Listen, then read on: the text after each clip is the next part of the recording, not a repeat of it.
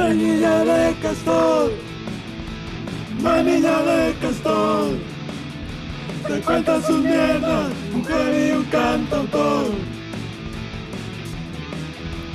Manilla de castor, manilla de castor, te cuenta sus mierdas, mujer y un cantautor.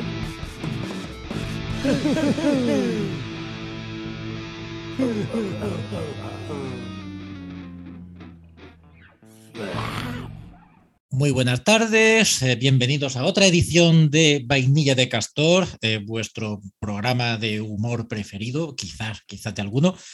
Eh, pues una semana más, un servidor, Lolo García, en compañía de mi inestimado, querido y grandísimo colega, amigo. hostias, vaya, es la que me lié ahora mismo, joder. Quería hacer una presentación más un poco, pero bueno. Eh, en fin, que a mi lado siempre el sempiterno y, y siempre poco ponderado Ignacio Lobo, muy buena. Muy buenas, Maese Lolo, buenas a todos. Eh, saludos a los cochinos con los que habéis estado durmiendo agarrados desde que escuchasteis nuestro anterior podcast, a que funciona para estar calentito. Eh, Lolo, ¿qué estás haciendo con esa silla? ¿Por qué te acercas a mí con esas intenciones? No, no, por favor, Lolo. Es no, no, no. Es que el sentir los focos, el jaleo de la gente. Y, bueno, eh, este tipo de cosas de sorpresa poco, porque el título, pues claro, pues ya lo ha leído la gente, ¿no? Cuando le ha dado play. Pero por poner un poco, ¿no? De, contexto, eh, yo fui a esta semana, el lunes pasado, fui a, por fin eh, disfrutar de mi regalo de Reyes de 2020, que se tuvo que posponer se tuvo que posponer en varias ocasiones. Y no era otra cosa que, que entradas para ver un show de la WWE, Ignacio. El Pressing Joder, Catch tío. Wrestling, Qué tío. envidia, tío. qué Acojonante. envidia. Yo, yo también tengo ahí un, un par de regalos de Reyes pospuestos que yo no los voy a poder disfrutar, así que afortunado tú. Y claro, y pues se me ocurrió que sería un buen tema, una buena idea, pues hablar de, de wrestling, de, de la lucha libre, de Pressing Catch, de este festival de tollinas y colorines.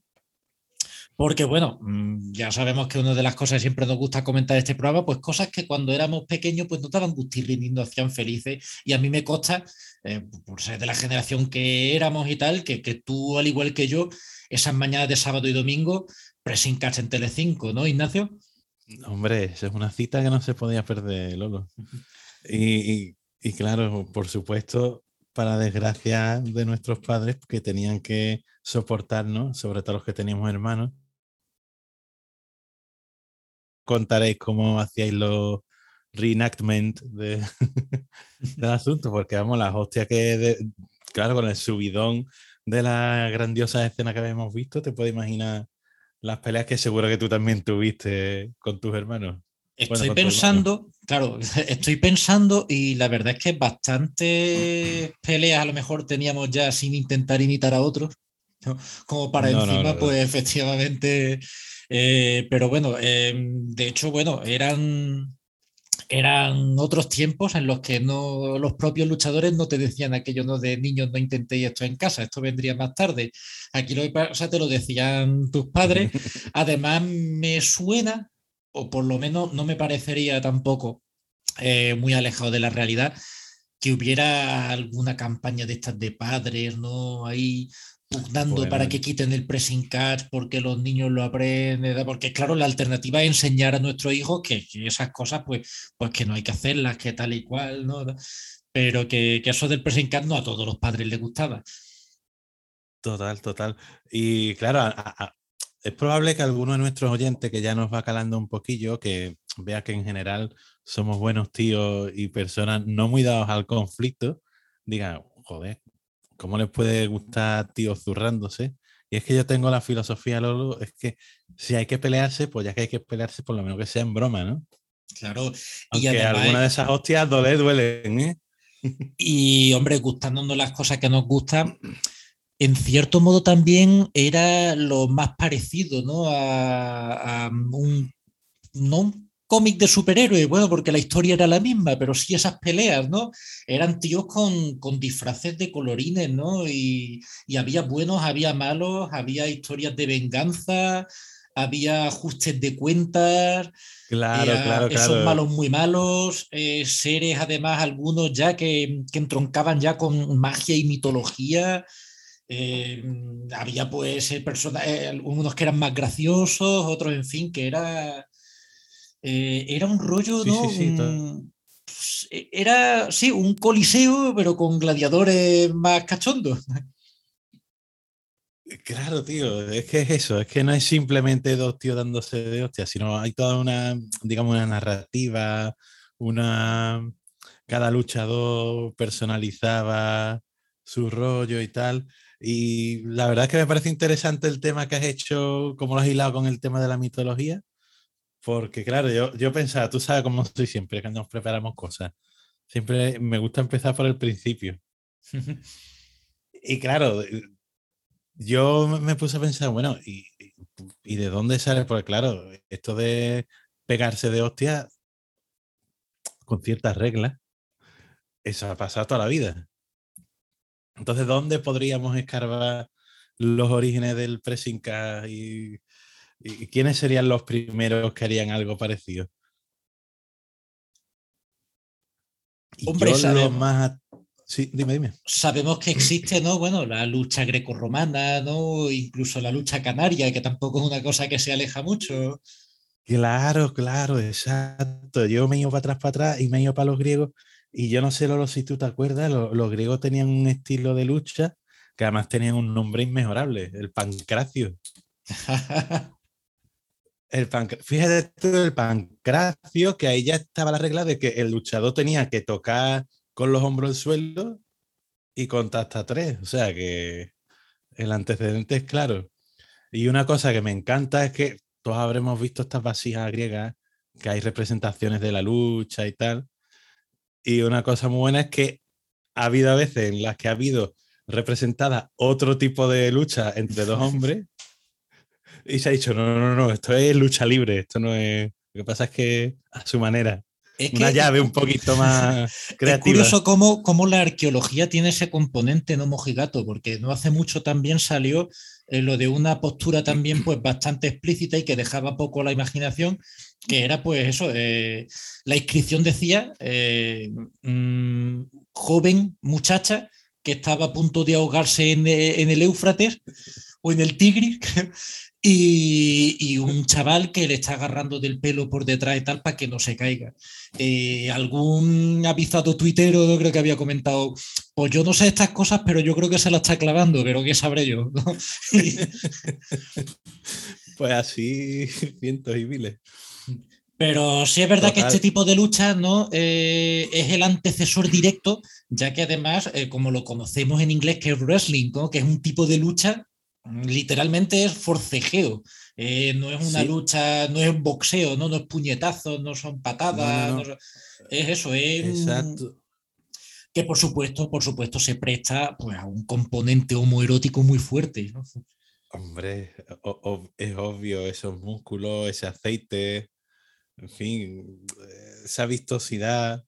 Y, y coño, y también el rollo que tú has comentado de los gladiadores, aunque a lo mejor esa pelea no tenga nada que ver, porque ya es como vamos a elevarlo a la enésima potencia, pero sí que es verdad que el rollo de que los gladiadores eran unos tíos hiper mega famosos, que estaban forrados, que cada uno tenía su propia, su propio rollo, su propia historia, su pro... pues eso sí que se parece, ese, el tema del marketing romano sí que se parece bastante sea que Eso por ahí verdad. Sí, sí, la sí. analogía es muy buena. Pero y totalmente directa, vaya. O sea, sí, la- las estrellas no de la arena, eh, pues que son hoy en día los, los grandes, las grandes superestrellas de, del wrestling, que es un poco. eh, sí, sí, totalmente clavado. Bueno, el tema del wrestling, eh, que tampoco evidentemente lo hemos estudiado mucho y tal, ¿no? Pero en su, co- en su variante más, más seria, ¿no? Nada, eh, es una cosa que empieza también en la, o sea, empieza a desarrollarse ese circuito en universidades y tal. En España quizás pues no es más ajeno, salvo quizás no ese, eh, ese círculo de la Sí, sí. lucha canaria, que, que Sí, creo que también hay lucha leonesa. Ah, sí, hostia. Me suena a mí que el león también tiene su variedad, pero sí, como tú dices, es algo como más tradicional, ¿no? Más, Sí.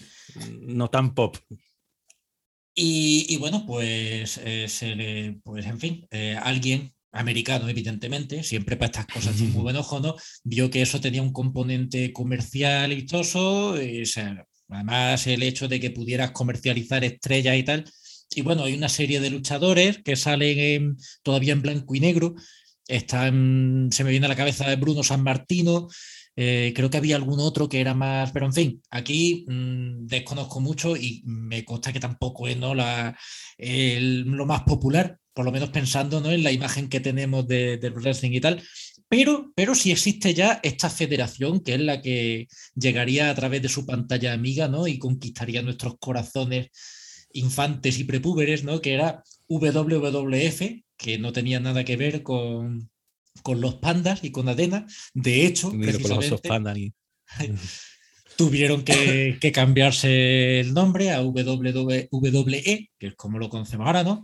Pasó de World, ah, World Wrestling Federation a World Wrestling Entertainment, que eso de También es un entertainment. poquito más honesto y, y abierto con lo que de verdad son. Correcto. Es más, antes creo que eran hasta cuatro Fs, ¿eh? era World Wide Wrestling, no sé qué. eh, en fin, era una cosa más. Sí, como una página web, ¿no? Sí, sí, aquello era. en fin. Bueno, y, y podemos un poco no ir avanzando, quizás no allá, pues, pues en fin, no vamos a entrar a meter mucho los dedos en una historia que desconocemos.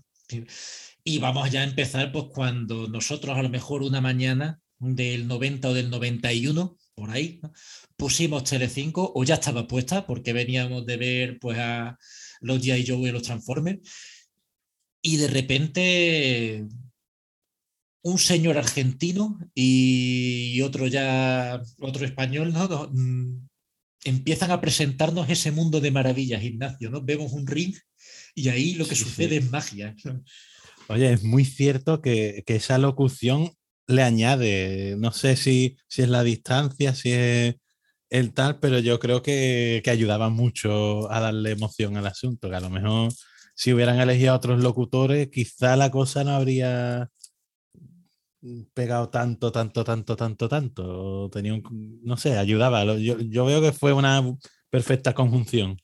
Hay que decir que, y esto es un poco especulación, pero creo que no estaría yo muy, muy lejos.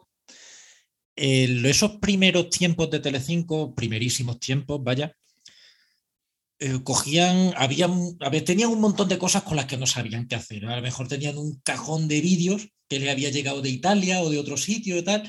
Y bueno, eso lo tenían, era propiedad y había que hacer algo con ellos. Por ejemplo, había un show eh, de japoneses dándose hostias que tenían ahí un montón de cintas de vídeo. Eh, nos suena, ¿verdad? Pues efectivamente, pues ahí lo que cogieron fueron pues ponerle esos comentarios por encima y tal. Oye, y sonó la flauta. Mm, ah, no sé, no sé, pero me- no creo que sería muy descabellado Muy pensar que con, que con el Pressing Cat pasó lo mismo, ¿no? Tenían todas esas cintas, eh, porque nada más que hay que ver con esto de las locuciones tan sui generis, como muchos de los nombres eran pues, ya traducciones que, bueno, que más o menos, pero otras que ya era directamente, pues venga, ¿por qué no? no? O sea, The Ultimate Warrior nunca fue el guerrero definitivo, fue el último El guerrero. último guerrero. Eh, pero, Pero claro, a lo mejor eso también se debe al deficiente nivel de inglés que suele haber por estas tierras. O sea que Ultimate, o sea, último, Claro. asesino. pero, pero Tugboat era pues el marinero tarugo.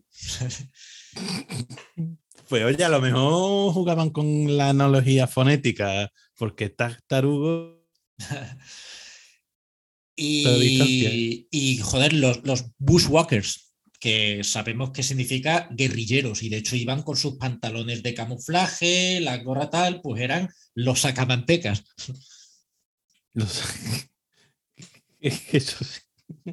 Ay, me encantaban los Wow, sacamantecas. porque además eso mm, tenían un, un movimiento muy particular, ¿no? Que no implicaba una violencia por lo menos explícita, se podía practicar con tus hermanos y que no hubiera riesgo de, de hostia, en este caso de tu padre, que era lo del tema de meter la cabeza en el sobaco. sí. Sí, que normalmente en mi casa iba acompañado de un frotamiento de nudillo con cabeza. que además estoy pensando, eso tenía, teniendo en cuenta que las hostias, hoy en día lo sabemos, en esa época, pues claro que también lo sabríamos, pero no nos lo queríamos creer, pero sabemos que son falsas.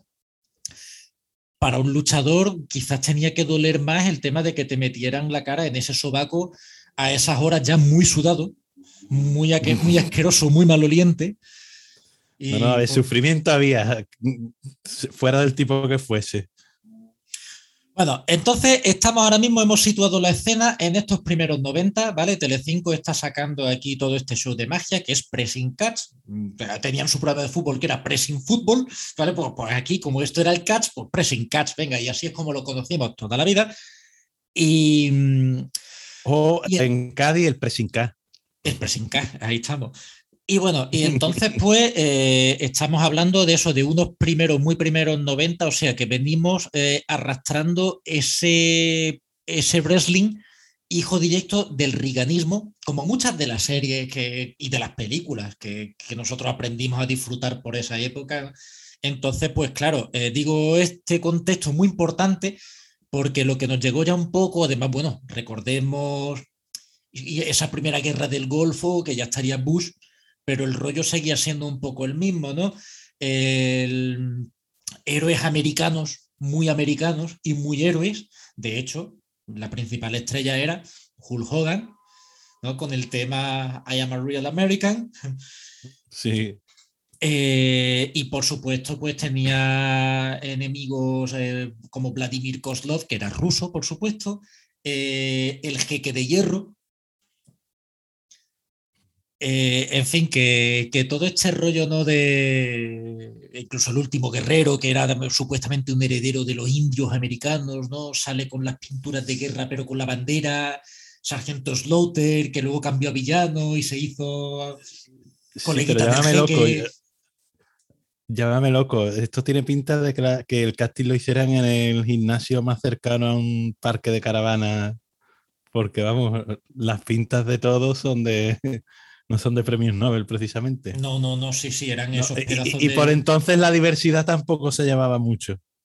Eran estos más tuerzos, y, bueno, lo que pasa es que sí, lo que sí había, eh, sí, había eh, efectivamente demanda más que tenías que ver el público, ¿no? Era eh, todo este rollo white trash que podían haber sido perfectamente sacados uno de, de Me eh, o de. es que todo está conectado, Lolo. O de un concierto de Leonard Skinner, ¿no? De, pero. Pero bueno, es verdad que lo que sí había, que a lo mejor era lo más parecido a la diversidad, era el rollo, porque ya existían temas de las dinastías. Había gente que había estado ya, que ya eran luchadores en los 50, 60 y su hijo eh, continuaba en el legado. Eh, por ejemplo, nosotros recordamos a Bret Hitman Hart, que venía de la familia de los Hart, que a día de hoy sigue, y con incluso con las mujeres, que esto también hablaremos, cuidado, que hoy para nada hoy en día el wrestling es una cosa exclusiva y campo de nabos, ¿eh? Em, no sé, eh, Randy Orton era hijo o nieto del cowboy Bob Orton. Em, en fin, creo que samoanos, hay una cantidad de dinastías samoanas grandísimas. Eh, no sé. Lo menos mal que no sabías nada, Lolo. Eh, la familia Colón también, no Colón los nuestros, pero que estos eran latinoamericanos, vaya, y que tenían pues eh, primo Colón, Carlito Colón, en fin, una, y, ya luego, bueno, pues eh, podemos empezar ya tirando nombres al ring gimnasio, ¿no? Porque un poco ya vamos a concretar, ¿no? Hemos estado un poco agarrando conceptos. Hombre, para nuestra generación yo creo que ya hemos mencionado a Hulk Hogan, al último guerrero, los la sacamanteca. Siempre el, enterrador daba mucho ahí, imponía mucho, el tío además que interpretaba muy bien ¿eh? el papel volviendo los ojos para adentro. Eh, sí, sí, sí, sí, sí, esa cara de serie de mala hostia que ponía siempre. Eh, no sé si me acuerdo bien, sacaba una bolsa de cadáveres y todo, ¿no? A veces sacaba una mortaja y amortajaba el tío que se cargara, sí, sí, sí. Ay, ay, ay, eso, eso, eso. Además, el enterrador, un tío que fue súper longevo el tío. Se retiró hace relativamente pronto. y una carrera de varias décadas, sí, sí. Y el tío, además, Yo creo que de imbatible Sí, en WrestleMania. Sí. Eso, y Ric Flair también fue súper longevo, ¿no? Ric Flair también, efectivamente, un tío, en fin, con más años que el sol. Y Que además Ric Flair, que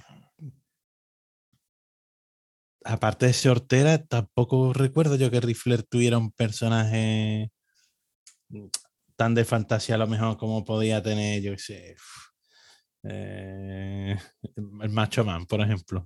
es que él era eso, muy vieja escuela, era pues eso, su nombre y apellido. de, toda la, Eh, ve- de toda la vida y punto. era el rollo Las Vegas. Era además el tío no se presentaba como el eh, Jet Willing, Kiss Stealing, bla bla bla, Gun Toting, no sé cuánto, Son of a Gun, no sé qué, como era así, una, un rollo muy Las Vegas, ¿no? Y además el tío durante un tiempo fue, aunque sea solo por longevo, el tío que más títulos tenía, en fin. Eh, más gente, ¿no? Ted DiBiase, el hombre del millón de dólares, Ignacio, el tío que iba ahí, Oh. además, millonario. Sí, iba- sí, sí, sí, sí, sí. Creo que quiero recordar que yo tenía el muñequito con los símbolos del dólar por todos lados. Además sacó su propio Buenísimo. cinturón, ¿no? Con los, con los símbolos de dólar. Exacto, exacto. Eh, André el Gigante. André el Gigante, que además lo vimos ¿no? mucho en el ring y fuera de él, ¿no? En La Y Princesa él. Prometida. eh, era el, también el, el, digamos, el demonio este al que le dan vida en Conan el Destructor. eh, y creo que también salía por algún videoclip o por ahí.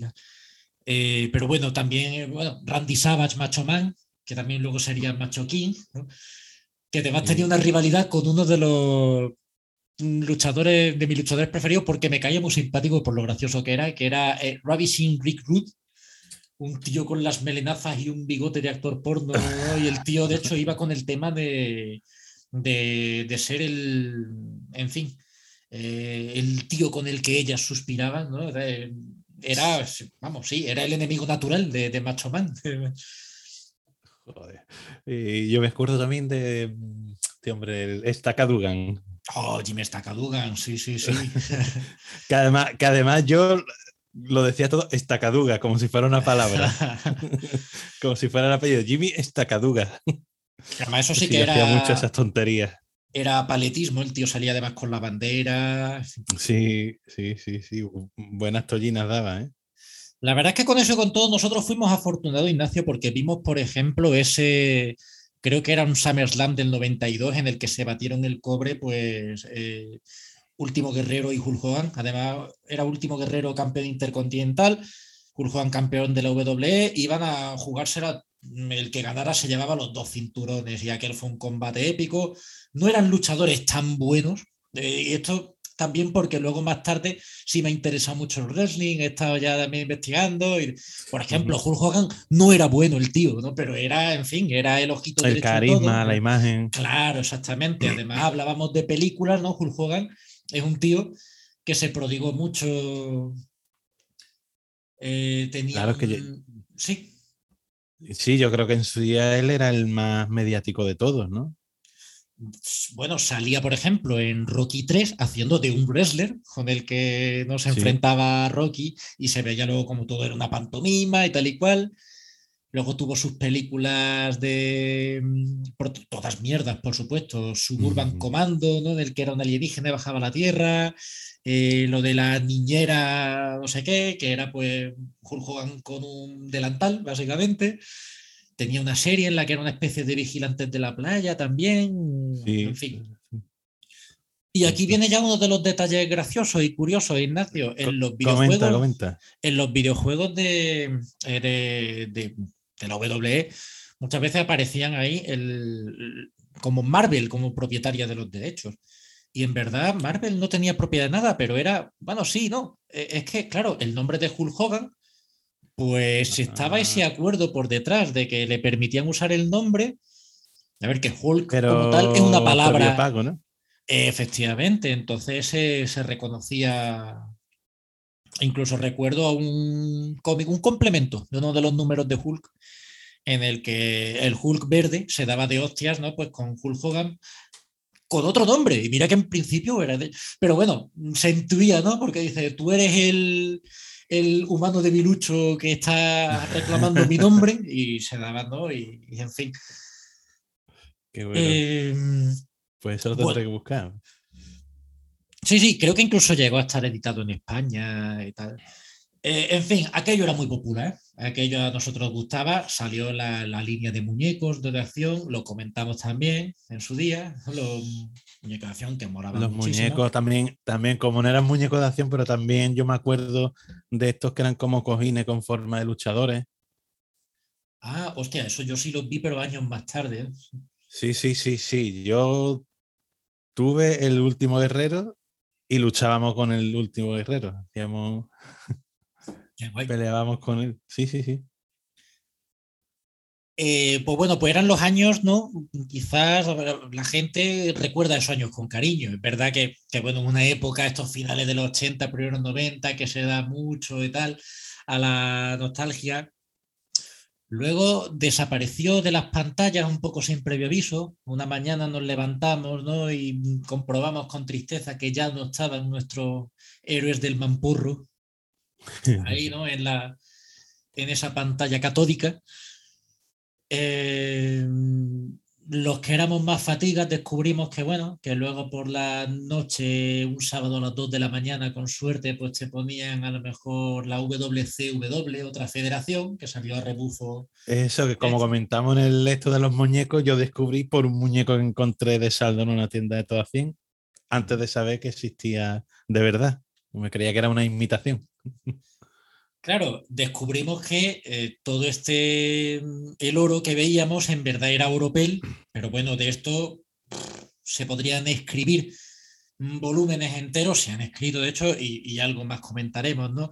Efectivamente vimos como había gente que estaba muy descontenta con la WWE, entonces pues se iban pues a otras federaciones y ya iban rulando, y ya a lo mejor se daban situaciones pues como, por ejemplo, eh, esta federación fichó a Hulk Hogan, pero claro, Hulk Hogan, bien sea por Marvel o por lo que fuera, no podía usar el nombre de Hulk Hogan. Entonces, pues eh, pasó a ser Hollywood Hogan. Y, y, bueno, pues eh, ya podía, o sea, la, la, gente lo esperaba igual porque era, en fin, la celebridad que era, ¿no? Pero, pero el nombre eh, no, lo podía, no lo podía usar.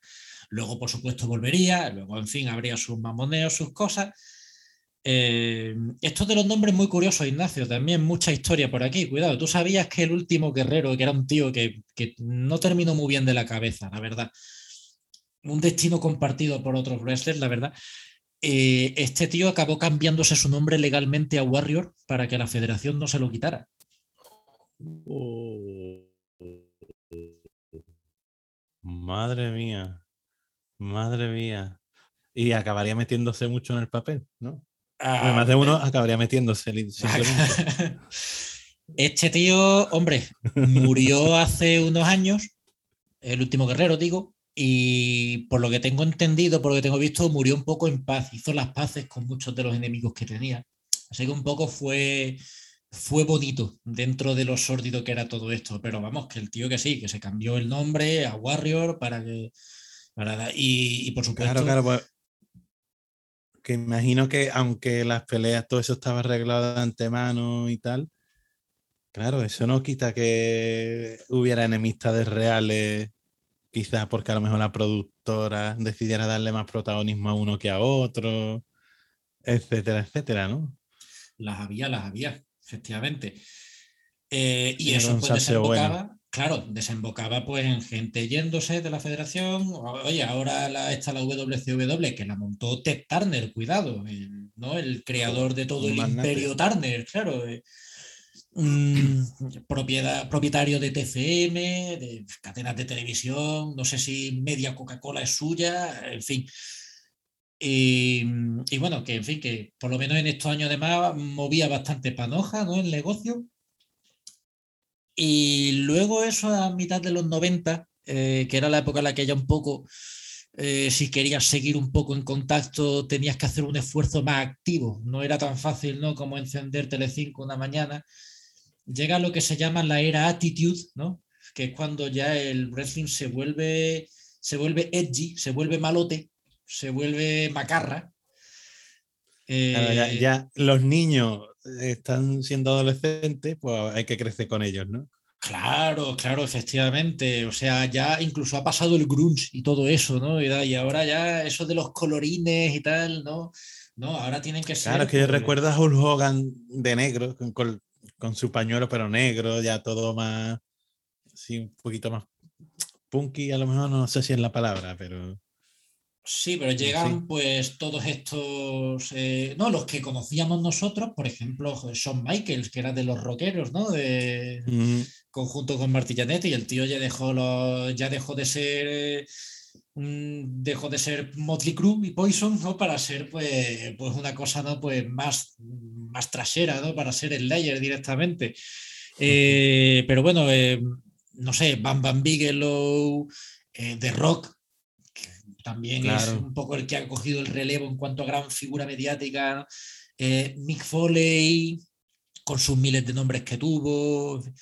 En fin, eh, y además, mm, no sé si es esta época, una vez más tocando de oído, en la que eh, compran otras federaciones menores. No, creo que esto vino más tarde, pero bueno. creo que ya un poco le habían echado el ojo a lo que era el Extreme Wrestling, ¿no? Que era efectivamente todo este wrestling de ya no de, sillas y mesas, que también era ya de, palos envueltos en alambre de espino, eh, antorchas y tirar chinchetas por el suelo, darse Ahí había sangre de verdad. La había, la había. De hecho, uno de los combates que más y mejor se recuerda, y como hoy en día ya se analiza mm, la, pues todo este wrestling ¿no? con otra óptica, ha pasado el tiempo y tal, y me consta porque tengo entre mis conocidos y amigos a muchos fans, fan pero bastante grandes, ¿no? Y te cuentan que, bueno, que hoy en día los gourmets del wrestling, que eso de la WWE, eso es un McDonald's recalentado, eso no, no, no. Obvio. Que se cuecen cosas muy gordas y muy, muy serias, muy grandes, y ninguna de ellas es wrestling, ¿no? Pero siempre se tiene mucha estima aquel combate Hell in a Cell eh, infierno en una jaula, en una celda, que pues, en este caso es distinto del, que conocemos de la reja de toda la vida, ¿no? que a veces tenías que escaparte, sino que aquí está todo cubierto hasta el techo. Y en este caso era enterrador contra Mick Foley. Y empezaron encima, encima del techo de la jaula. Y la cosa era que, que, bueno, pues que esta gente muy profesional, pero también muy cafre. Y en una de estas, pues bueno, pues en el fragor de la batalla, pues oye, que el techo se viene para abajo, acaba cayendo uno en el ring. Y como que parece que hay un segundo de incertidumbre, los propios comentaristas dicen, a ver qué coño va a pasar allí. Y empezó un festival de hostias, Ignacio, pero cuando ya habían volado dientes, creo que allá había alguna costilla rota, no sé qué tal, saca Mick Foley el saco de, de chinchetas, la tira al suelo, empiezan a pegarse, dale ahí, vamos. Que, que, hay un momento en que uno de los comentaristas, ¿no? Jerry Lawler, le dice a Jim Ross, eh, creo que le dijo, como si fuera un capítulo de Star Trek, ¿no? Jim, he's dead. No se movía, no se movía.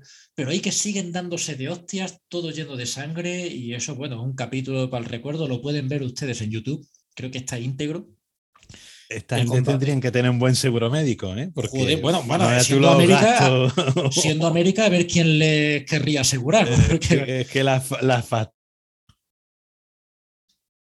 organizadores, pues si Ana, ¡buf! Madre mía, tendrían que. Joder. Miles de dólares habrán ido ahí, ¿eh? Sí, sí, sí. Eh, pues eh, decimos que eso, que era la época esta attitude, la de la actitud, la del macarrismo, ¿no? y, la sangre, pues, fluía a expuertas y todo. Eh, ya luego, pues, la desconexión un poco sería hasta más total, incluso por lo menos yo recuerdo años en los que ya, pues, no sé, dicho nadie hablaba de, de, esto del wrestling, hasta que llegaría 2005-2006 y a España llega una nueva cadena, cuatro, que quiere recuperar ese espíritu y se trae de vuelta la WWE yo fui un par de pasos más adelante porque el 2005 me pilló a mí de, de Erasmus en Irlanda y ahí, para mi gran regocijo, los sábados por la mañana había pressing catch, había wrestling. Ah, tío. amigo, entonces ya, ya, venías yo- estudiado cuando la restauración, ¿no? Pero es que, verás tú, es que pasaron un par de cosas muy graciosas. Primero que me entero de la noticia allí de, de la muerte de un luchador que fue Eddie Guerrero. Y en uno de los pubs, mm, de mis pubs preferidos, allí, una vez que fui, pues me vi que en los baños habían puesto una foto de Eddie Guerrero, tío, y un rip debajo, un improvisado Joder. altar. ¿eh? Y hablando con unos chavales con los que, con los que conocí allí y tal, y dice, tío, acabo de flipar porque he visto en el baño una foto aquí de Eddie Guerrero y tal. Y dice, no, es que la hemos puesto nosotros, que somos muy fans y quedamos siempre para ver los eventos, esto y tal. Ah, hostia, y estuvimos hablando ¿no? y comprobé que había una afición muy grande. Me puse al día y luego ya, pues en aquellos años venideros, ¿no? Que hubo, que eso. mm, Creo que no se le escapa a nadie, ¿no, Ignacio? Que hubo un resurgir del wrestling bastante fuerte. Sí, sí, ¿eh? sí, bastante España. fuerte. Ahí es cuando ya se habían fusionado la WWE y. O como. Bueno, es no, no que se fusionaron. Lo que tenía era O una dos programas. Dos programas, pero compraron a una federación más pequeña, ¿no? Que era Extreme Ah, vale, FW, creo que, o sí, creo que era, sí, FW. Eso era, que era de, de cafrerío y tal, y estaba un poco, ¿no? Era la tercera en discordia entre los dos grandes programas que era Raw y SmackDown cada uno con sus cinturones, cada uno con su roster de luchadores, a veces había piques entre ellos y tal. Y esta época, pues sí, la recordamos de que nos cogió más mayores, pero oye, yo, yo me Sí. recuperé la afición muy fuerte y era muy divertido, la verdad. Yo la verdad que este mm, vi alguna cosita suelta, yo ya estaba en otras cosas más cantautoriles. Entonces, claro. ya- Pero sí, alguno vi, la verdad es que estaba, estaba bien, pues claro, ya visualmente habían avanzado los medios también. Entonces eso ayudaba al espectáculo, que no es que no es moco de pavo, ya no es verlo con agua nieve. Claro. Yo, por ejemplo, reconozco que era muy fan de Triple H, eh, porque aparte que, cuidado, era bastante buen wrestler y muy, un tío muy profesional. Y el tío salía al ring con música de Motorhead, con un tema dedicado para él, que además que, es que me encanta. Y, y de hecho es que uno de los elementos que más me gusta del wrestling, Ignacio, yo no sé a ti, lo del tema de las canciones, la- las entradas, que eso era una cosa Sí, sí, son muy épicas, súper épicas. Ese pedazo de pantalla, ¿no? Y, salir tú ahí con una canción ahí pues, de tu elección, supongo, o de tu agente, y, bueno, había gente, pues yo qué sé, había a lo mejor el, el tío a lo mejor que era un poco rapero, entraba a lo mejor él cantando su propio tema y rapeaba, el que entraba así bailando, gente como este Mr. Kennedy, ¿no? Que pedía que bajara un micrófono y vociferaba su nombre ahí. Unos entertainers, como, como le gusta a los americanos, ¿eh? Allí tienes que ser un, un, artista total. No, no vale solo con pega hostia, hay que saber captar la atención del público, tener una imagen, ese ceremonial. Sí, es que claro, es que a esta altura ya del cuento, mm, ya la gente, nadie se cree que uno está ahí por sus habilidades. No, Como no, luchador. Claro, tienes que ser, pues eso, eh, un cachondo, un- ahí por eso sigue el enterrador el tío. eh, que además un tío con el que pudimos ver varias evoluciones, ¿no? En su, o sea, fue un tío que iba con los guantes morados y tal, luego pasó a ser un motero, luego ya era más, eh, en fin, un, otro tipo de, eh, seguía cultivando esa imagen siniestra, pero teníamos eso pues también a los John Cena, una especie de sueño americano. Sí. Sí, sí. Yo, yo los nombres gordos sí me, me he quedado con ellos. Dave Bautista.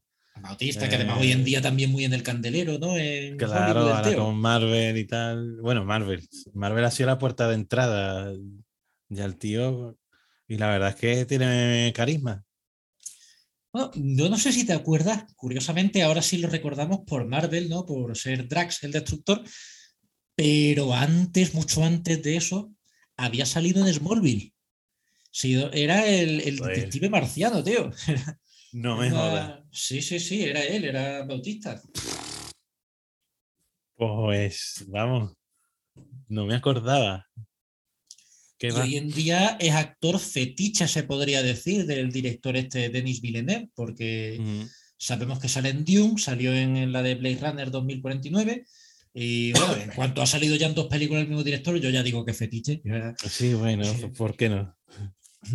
¿Por qué no? Sí, sí, desde luego. Y es un tío muy gracioso, tiene una buena vis cómica. Que, tú lo ves así, toma zacote y a veces no. Pero, pero sí, sí, sí, sí. Eh, bueno, y, ahora últimamente también con los superhéroes hemos tenido John Cena. Sí, es verdad, es verdad, en el Escuadrón Suicida. De Peacemaker, que además le han dado una serie. Parece que va a hacer una serie. O sea, que el tío ha triunfado. Pues muy buen actor no es, pero, pero bueno, vamos a ver cómo se desenvuelve, porque este también ha sido un tío al que le han dado muchas películas. Tampoco es lo que se le pide. Eh, hay gente también está pensando en Chris Jericho, que es un tío que a día de hoy también es un tío muy, muy carismático, de verdad, muy gracioso. Y además también pues tiene motivos para caerme simpático, ¿no? El nombre artístico es por el Walls of Jericho de, los Halloween. Ah, y es que el tío pues. es que encima resulta que es que es cantante de metal, de una voz llamada Fos, de una, una banda llamada Fossi, no lo tenía. Y el tío, la verdad es que ha hecho, vamos, ha hecho colaboraciones con alguna que otra leyenda. El tío, la verdad es que es muy, muy bueno. Pero bueno. Eh, ¿qué más? Bueno, yo, como hemos estado hablando de gente que es famosa por ser luchadora, no he mencionado a alguien que tenemos ahí en la recámara, que es más famoso por su actividad fuera del ring pero él, fue luchador, ¿no? M.A. Barracus. Oh, claro que sí. Claro, de hecho, bueno, era por su nombre artístico que era Mr. T. Exacto, o sea, treat your mother right. Mother, there is no other. Grandísimo. yo no me quería dejar a Mr. T fuera de, este programa, por Dios. Además, es que había una generación, antes decíamos lo del tema de, de la inclusión y tal. Eh, siempre ha sido una cosa que se lleva un poco de aquella manera, ¿no? Había, por ejemplo, una generación de luchadores negros y tal que molaban mucho. Uno era Mr. T, estaba también Yankee Art Dog, que en este caso lo digo porque llevaban el tema este de la identidad racial pues como una cosa, pues con una actitud empoderante, ¿no? Como podríamos decir, eh, llevando muy con orgullo el tema del barrio y tal. Y en el caso de Mr. T era el rollo ese, ¿no? De actitud un poco como de macarra y tal, pero con un corazón de oro. Sí. Que de hecho, bueno, en Rocky 3 aparecía como el villano, pero el tío era la mar debajo. Sí, sí, sí, sí. La verdad es que qué buena. Es que lleva las pelis de Rocky. Yo sé que esto no tiene nada que ver con. Pero, joder, cómo mola.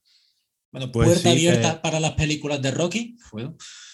Eh, se puede, se puede. Yo creo que podemos ir dejando como las miguitas de pan y ya veremos si seguimos ese camino, probablemente. Eh, pues sí, eh, yo, la verdad, más de, todo, de lo que tú has hablado, vamos, he aprendido un montón, Lolo. La verdad es que... Sí, perdón. sigue tú. No, que es que también mm, el haber visto un show en directo, tío, da mucho el gusanillo, ¿eh? Es una cosa muy... Hombre, es que es lo que yo te quería preguntar, la experiencia que no hemos andado mucho, ¿qué tal es la experiencia en vivo? Pues eh, teniendo en cuenta que a muchos de ellos no los conocía, por si ya estaba desconectado hace tiempo, hoy en día ni te cuento, de hecho no conocía a nadie, eh, bueno, casi a nadie. Habían algunos así más recientes, Dolph Ziggler, Rey Misterio, que este sí, sí lo, sí lo vimos bastante. Eh, gente como Seth Rollins, Finn Balor, que son gente muy buena, la verdad, muy competente. Y, y lo que me, bueno, no puedo decir realmente que me sorprendiera, había muchos niños, que bueno, lo que se esperaba, de hecho un poco me sentía, pues yo fui y tenía entradas para mí solo, ahí iba yo por pues, rodeado de niños y tal, y muchos flipados, incluso muchos mayores que yo, ¿eh? pero también muchas niñas, y es que aquí llega siempre nuestro comentario ¿no? de, de aliades, que somos nosotros unos bien quedas de manual, pero Coñas aparte, eh, el main event, ¿no? ese acto principal que tiene toda velada de wrestling, en este caso fue una lucha entre mujeres Becky Lynch contra Bianca Belair y fue un pedazo de combate, por cierto. Eh, Becky Lynch, de hecho, es la actual campeona. No sé muy bien cómo está la cosa. Creo que hay un campeón eh, varón y una campeona hembra, digamos, pero que ya no hay tanta división. Y sobre todo, ya no es el canteo que antes era, porque antes eran las, las divas del WWE y eran, pues nada, eh, pues modelos. No, Eh, no, exactamente. hacían- Hoy en día, pues ya un poco han dicho, oye, no, no, no, mm, vamos a ponernos serios y te ves, pues, unas luchadoras que son verdadera categoría. ¿eh? Y yo, de hecho, tenía al lado un padre y a su hija. Y cómo flipaba la niña Ignacio, y además cómo Sí, estaba ¿no? animando a, mm, pues eso, a- creo que ella era así, era así, había un, es que ahora es mala, es heel, como se llaman los malos, no el wrestling, frente a los faces, los buenos. Eh, pues eh, Becky Lynch es la actual campeona, pero es la mala. Pero así estaba todo el mundo volcadísimo, tío. Era el evento principal en un mundo tan predominantemente machista como tantos otros. Y estaba todo el O2 de Londres, de Greenwich, volcado, tío, con, con Becky Lynch, ¿no? Y, y a mí la verdad es que me, me, me alegró mucho ver, ver esa niña, porque, joder, cuando nosotros éramos pequeños, eh, Pressing Catch era campo de nabos, era de, Pues Total. de los niños que estáis asalvajados y no sé qué, pero ahora era mm, niñas que, que digo, joder, de aquí digo yo que saldrán muchas luchadoras Ay, o simplemente fans, tío, que ya no es una cosa solo un club del sí, pepino. no, pero seguro que también luchadoras, seguro. Total. Yo también tengo la impresión, Lolo, no sé tú qué opinas, que mucha de la gente que empezó aficionado al, al wrestling, luego se ha pasado a otro tipo de lucha ya más bruta y ya más de verdad, rollo UFC y todas estas cosas. ¿No te da a O, ti in- esa o impresión? incluso, o incluso viceversa, ¿eh? Porque creo, por ejemplo, Sí, eso no sé seguro. si era. Me suena que Brock Lesnar, uno de los campeones recientes, creo que ese sí dio el paso a UFC, que eso es una verdadera locura. Eh, sí, los combates, eso, madre mía, ahí vuelan piernas, brazos. ¿no? Ah, Ahí sí que ¿en Ahí no se finge nada. No, no, no. Pero luego sí he visto, por ejemplo, había eh, un luchador como era Kurt Angle, que creo que fue medalla olímpica en, las Olimpiadas de Atlanta por, Estados Unidos y el tío dio el salto al, al wrestling, o sea, la lucha falsa, pero el tío le iba bastante bien y fue campeón. Claro, claro, es que aquí podríamos hablar eh, un apartado de las otras luchas libres. Y por supuesto la primera sería la mexicana, obviamente. Que es posible que lleve incluso más tiempo ¿no? que, que la, que la Yankee. Probable- probablemente porque tú empiezas a pensar desde cuando, por ejemplo, Santos. Porque yo las imágenes que yo, yo pienso en el santo y pienso imágenes en blanco y negro, o sea que no te extrañe que sea los años 50, primeros 60, ¿no? Sí, fácilmente. Además, bueno, hay películas ¿no? de- del santo porque es todo un héroe A Tutiplén. que, que eran eso en blanco y negro. Y el tema de la lucha de mayo, una cosa que siempre pregunto, porque bueno, eh, mi hermano ha estado viviendo un tiempo en México, está casado eh, pues con una mexicana, mi cuñada. Un beso muy grande que les mando a los dos, que por cierto tienen un podcast que aprovecho para recomendar. El de, el de qué me estás contando es un. ¿Qué cojones? ¿Qué mierda me estás contando? No sé qué. eh, que bueno, que la verdad es que es bastante gracioso. Y, y entonces, bueno, pues siempre que venían de, de México o cuando han ido y han vuelto tal, pues me solían traer a lo mejor alguna máscara y tal, y siempre satisfacen mi curiosidad de las miles de preguntas que yo tengo, porque allí efectivamente en México es una cosa muy seria, Ignacio. Eh, me Sí, sí, cuentan- sí, eso forma parte de la cultura. Claro, la gente además, eh, las entradas más caras, por supuesto, son las de los asientos a pie de ring. Porque lo bonito y lo divertido es llevarte una hostia tú, que te caiga como un el luchador encima. ¿no? Sí, sí, sí, sí, sí. Y, y además, bueno, y allí el rollo, ¿no? De, de las máscaras, ¿no? Eh, Santo, Sí, sí, los personajes. Es que, es que allí, sí, allí sí que son como superhéroes, Lolo. Sí, sí, sí. ¿no? Es, pues, es que el santo en las películas tiene superpoderes. Y en los cómics, en- o sea, es una locura. Y además hay, sé, Blue Devil también. O sea, hay personajes muy chulos. Y además eh, también tienen ese mismo rollo culebronero, ¿no? De ahora somos amigos, ahora nos peleamos. Exacto, es, exacto, exacto. Y bueno, a mí hay un luchador que, que en, en, Netflix había un, hubo un documental, no sé si seguirá, sobre lucha libre mexicana, súper chulo. Y a, y a, mí lo que se me quedó es que había uno que su nombre el mejor, el mil por ciento guapo. Sí, muy bueno. O sea, de los mejores nombres de la vida. Y los tío, unos personajes. Me encantó, me fascinó ese mundo, tío. El último Lo que dragón, Vértigo Junior, hay unos. ¡buah! Y los que no conozcamos, mortal. Y, y, lo que tú comentaste antes, lo que tú dices, está la lucha libre seria, que es la que se juega en las Olimpiadas. Que lo que yo no sé muy bien, qué diferencia hay entre la lucha libre y la lucha grecorromana, que también creo que en las Olimpiadas también hay lucha grecorromana. Yo es que pensaba siempre que, que, el wrestling como tal es la lucha grecorromana. Me puedo equivocar. Pues por lo visto son disciplinas diferentes. Tendrán. Ah, amigo. Sí, sí, sí, sí, sí. Y ya hemos comentado la lucha canaria. Que hombre. También eh, en la misma liga, si me apuras, que la mexicana, me pasa creo que la mexicana tiene un componente como más festivo, ¿no? Más, Quizás también un poco casado pues, con la idiosincrasia del sitio. Eh, mientras que mm, el otro sitio donde iba yo a decir que es Japón, Japón es toda una autoridad. Ah, de hecho, además, me han contado ¿no? de gente muy fan del rollo, que cuando un luchador quería ya ponerse en serio, se iba a Japón. Y en Japón sigue siendo un poco también, a ver, eh, es todo mentira y tal, pero claro, es un espectáculo, exacto, pero es todo, pues, pues como es su actitud, ¿no? Profesionalidad y todo, un entrenamiento espartano. Eh, lo que pasa luego, claro, choca porque luego, pues, no sé, ves personajes que son adaptaciones de personajes de manga y anime, ¿no? Eh, ha habido peleas de caballeros del zodiaco, ha habido... ¿En serio? sí, sí, sí. O luego, precisamente. Pues hay que verlo, hay que buscarlo en YouTube, ¿eh? O luego, mm, precisamente al revés, verte, eh, por ejemplo, mm, a mí me sorprendió, claro, yo no tenía ni, idea.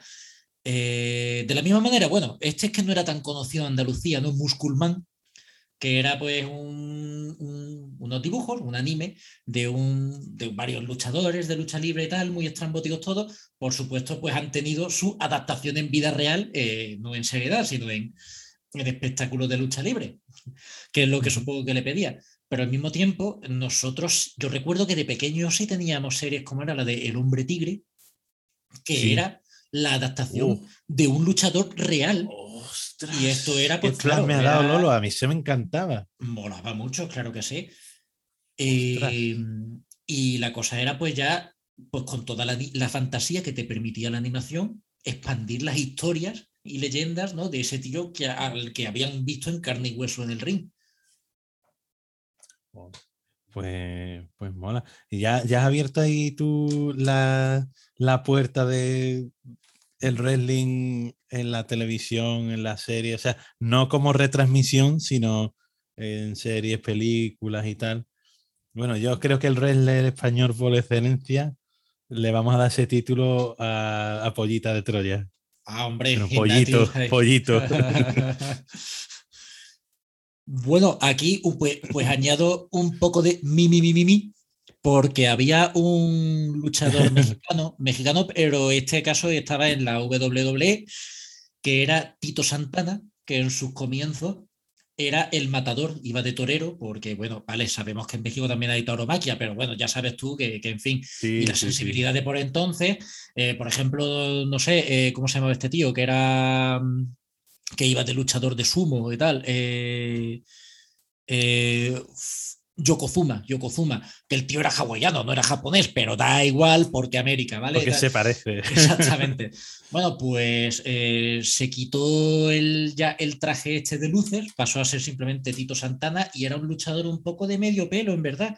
Pero, pero en el 92, gran evento, hubo eh, ah, un show exactamente en el Palau San Jordi.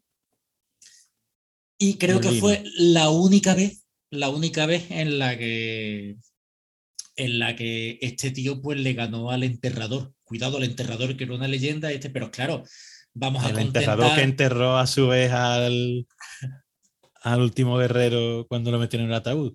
Sí, sí, sí, y a tantos otros, ¿no? Pero, pero claro, estábamos con, una, con un público español, pues vamos a darle el gusto de en que sea. casa, en casa. Ahí estamos, ahí estamos. Además, el tío en el ring, ¿no? Pues saludó al público y todo aquello y todo muy bonito.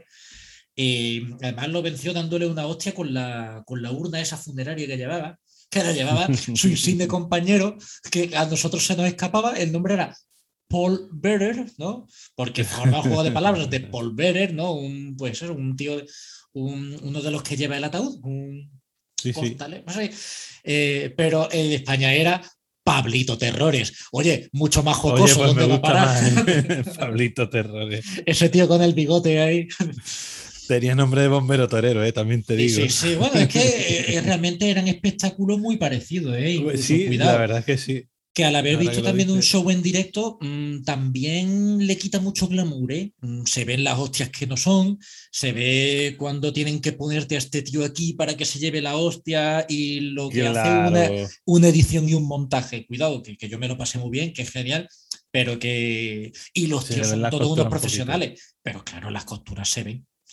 Hombre, Mira, una cosa, Bueno. una cosa que sí que nunca había visto y que sí lo vi eh, esto en directo y, te llamaba la atención, era- porque tú cuando veías un combate ganaba uno, el otro perdía, venga, todas las cámaras apuntando al ganador, quizás un poco la cara de derrota de- del que ha perdido, pero a que nunca veías el tío luego retirándose, pues eso sí lo ves en directo.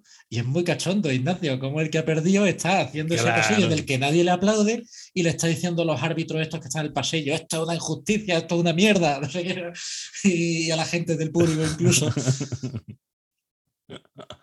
Pues sí, hombre, eh, en verdad está guay, tío, también eso, ¿eh? Aunque, mm, entre comillas, pueda desmitificar un poco, pero también tiene su punto de los, los entresijos, digamos. Sí, sí, cuidado. pues, eh, ahí ya está margen para la improvisación, porque hubo un tío que se quiso subir al ring, lo cogieron los seguratas, y ya luego, pues el wrestler con el micro en mano le dedicó unas palabras, ¿no? De, ya se ha ido para arriba, ¿no? Y dice, eres una pequeña zorra, pero si hubieras venido aquí te hubiera hecho un stunner y te hubiera dejado en el sitio y todo el mundo jaleando. Qué bueno, qué bueno. Bueno, eh, bueno, hablando de pelis, tío, a mí, yo, yo no sé tú qué opinas, pero a mí me encantó la peli del luchador de Mickey Rourke, Muy buena, muy buena. de Darren Aronofsky, ¿no? Era el director. Sí, sí. De hecho, además... Que el- relanzó la carrera de Mickey Rourke. Realmente, Sí, pues estaba Estuvo a, acabado. la- a las puertas del Oscar el tío, creo que se lleva un globo de oro y todo. Es que peliculón. Está tremendo el tío. Muy Esa- creíble por, por el físico y por. Es que ahí el casting fue. eh, contaba, por lo visto, tuvo varios asesores de gente de- del mundillo y, por cierto, además, aprovecho, me, mm, uno de ellos fue eh, una de las leyendas más grandes y uno de mis luchadores preferidos y a la, a la par de los verdaderamente buenos. Esto era verdadera vainilla, que era Roddy Piper, el gaitero, Oh, sí. Joder, gran, mira, gran se- villano. Te lo iba a mencionar. Y, y al serpiente también, que no me acuerdo si lo he Sí, Jake. Jake the Snake, Robert. Sí, sí, sí. Pues Roddy Piper, que falleció hace no mucho y también me dio una pena muy grande, y también lo habíamos visto en una grandísima película, Le Están Vivos, de John Carpenter, era el protagonista. Joder. Eh, pues el tío fue asesor de, de la película y, y contaba que fue muy duro para él luego ver la película, que, que se le echó a llorar a Darren Aronofsky cuando vio la película, porque decía que que él realmente había visto mucho de eh, muchas escenas pasa. así. Y bueno, la película en ese aspecto es, es muy cruda y no se aleja de, de la realidad. O sea, gente que tiene una carrera hasta lo que permite su físico y si encima pues se lo, ha- se lo castiga de esa manera, pues tampoco es una carrera muy, muy larga, ¿no? Y, y Mm. terminar de aquella manera y bueno, pues que hubo, que hubo muchos que se sintieron muy, muy reflejados. Y claro, era, de hecho, además, eh, yo creo que si después de, de la película del luchador te pones como complemento el documental, ¿cómo era? Beyond the Mat, ¿no? Más allá del, eh, del ring, vaya, de- en la que sigue las vidas de varios luchadores Eh, uno de ellos, por ejemplo, es Jade Snake Roberts, como su vida personal es un, un auténtico desastre. Claro, tío, que tú, imagínate gente que vivía a un nivel altísimo, porque a esa gente les tenía que entrar panos a, a destajo, como yo sé, como el típico futbolista que a los 23 años se rompe la tibia después de haber jugado dos o tres años en primera, tío, y te has estado preparando toda tu vida para eso, pero nunca te has preparado para lo que viene después. Y sí, y de a lo mejor eh, hacer shows caseros, esa noche te presentan como la antigua leyenda tal y cual y sube al ring borracho y te acabas peleando con uno del público porque se mete contigo. Esas cosas pasan. Sí, sí. Entonces, la verdad es que es muy guay la película de Aronofsky porque es una historia, oye, que sin ser de uno en concreto, pero al mismo tiempo no de todos y tal, pues era una historia, oye, que, que, merecía ser contada y además salió, salió muy bien. Sí, sí, muy bien contada. Y fíjate tú, en un tono absolutamente distinto en la serie de Netflix de Glow, que desgraciadamente se ha cancelado, no entiendo por qué. Muy buena. Buenísima, que, que además esa liga, esa liga, aunque sea la historia sea distinta, pero esa liga existió. Sí, sí, señor. Y de hecho, eh, ahora mismo no recuerdo nombres, pero algunas de las chicas las hemos visto en películas y en series. Seguro. Eh, Seguro. Pero vamos, es que, es, que cómo, no sé, cómo recrea el mundo, cómo recrea esos tópicos de los personajes, cómo, de, cómo van ellas construyendo la narrativa de sus propios personajes. No sé, esa serie lo tiene todo, lo tiene todo. Y bueno, y, tiene hasta Stan Lee de protagonista. Es verdad, es verdad. Con otro nombre.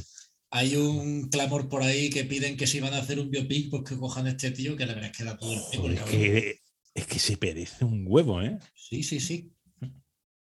Además que me imagino a Lee como a ese personaje, tal y como está escrito. No tenía que ser muy diferente. Ese flipamiento. Pues eh, estaba pensando también, em, si te quedas con más ganas del tema, Ignacio, el documental este que te digo, me suena que por lo menos hasta hace poco estaba en Netflix, es de hace unos años, pero está muy bien porque además, sacando, hablando de historias eso estrambóticas y de todo esto, eh, sale, eh, digamos, entre bambalinas lo que fue un combate que también fue, en fin, principal evento, de, eh, principal acto de uno de los grandes eventos, que era un combate entre Mick Foley y The Rock. Dos tíos además que, que, además se sabe que son bastante majos, muy buena gente y tal y cual. Pero claro, en la ficción pues eran dos grandes rivales. Y esa noche se tenían que dar de hostias lo más grande. Y está este Mick Foley con su familia, con la mujer y el niño y la niña pequeños, y les presenta de rock. Y de verdad que es una cosa bastante surrealista, Ignacio, ¿no? Porque dice, mira, este es mi amigo de rock, esta noche me va a patear el culo, me va a partir la cara. y dice, hola, que, esta, que, esta, noche le voy a dar fuerte y flojo a vuestro padre, ¿eh? pero no pasa nada, que somos colegas, no sé qué, dale. Y luego, y luego, pues, el documental te muestra pues, cómo es el combate y cómo se vive en, en las gradas donde están las familias. Porque efectivamente ahí está el padre sangrando tirado en el suelo y con el otro diciendo que, que la cosa no va a acabar ahí, que lo va a matar. En todo el público diciendo, venga, mátalo, venga de rock, dale, dale ahí. Y la familia que tuvo que irse, porque incluso sabiéndolo es que aquello era demasiado, Ignacio, es que era eso el padre que se lo llevaba en camilla y, y, todo el público a tu lado diciendo, venga, mata a ese hijo de puta. Hombre, y es que aparte, o sea, por muy ensayado y por muy profesional que sea, siempre hay riesgo de que una de las llaves salga mal y no sería el primero que acaba con lesiones seria después de, aquello. y, que... ha habido que ha habido muertes, cuidado. Uno de la familia Hart se partió el cuello una vez haciendo un. y luego, en fin, también sucesos derivados que fueron historias chungas, forman parte de la crónica negra del negocio. Cuando eso apareció muerto Chris Benoit, también un luchador, y era muy bueno el teo. Y tuvieron que interrumpir todos los homenajes me parece ser que el tío se había suicidado, pero es que antes había matado a la mujer y al hijo. Por lo visto, entró en lo que llaman Roid Rage, ¿no? Que es la rabia, en fin, cuando, cuando un exceso de esteroides mm, te vuelve loco y te vuelve berserker. Y entonces el tío, pues, vio lo que había hecho, se suicidó y el tío, pues claro, han hecho todo lo posible por, por eliminarlo de la historia de la empresa. Madre mía. Pues sí, en fin, es que claro, ahí tiene que haber un tráfico de sustancias eh, anabolizantes, etcétera, etcétera, y aquello, como no es una competición deportiva, no creo que les hagan muchos controles.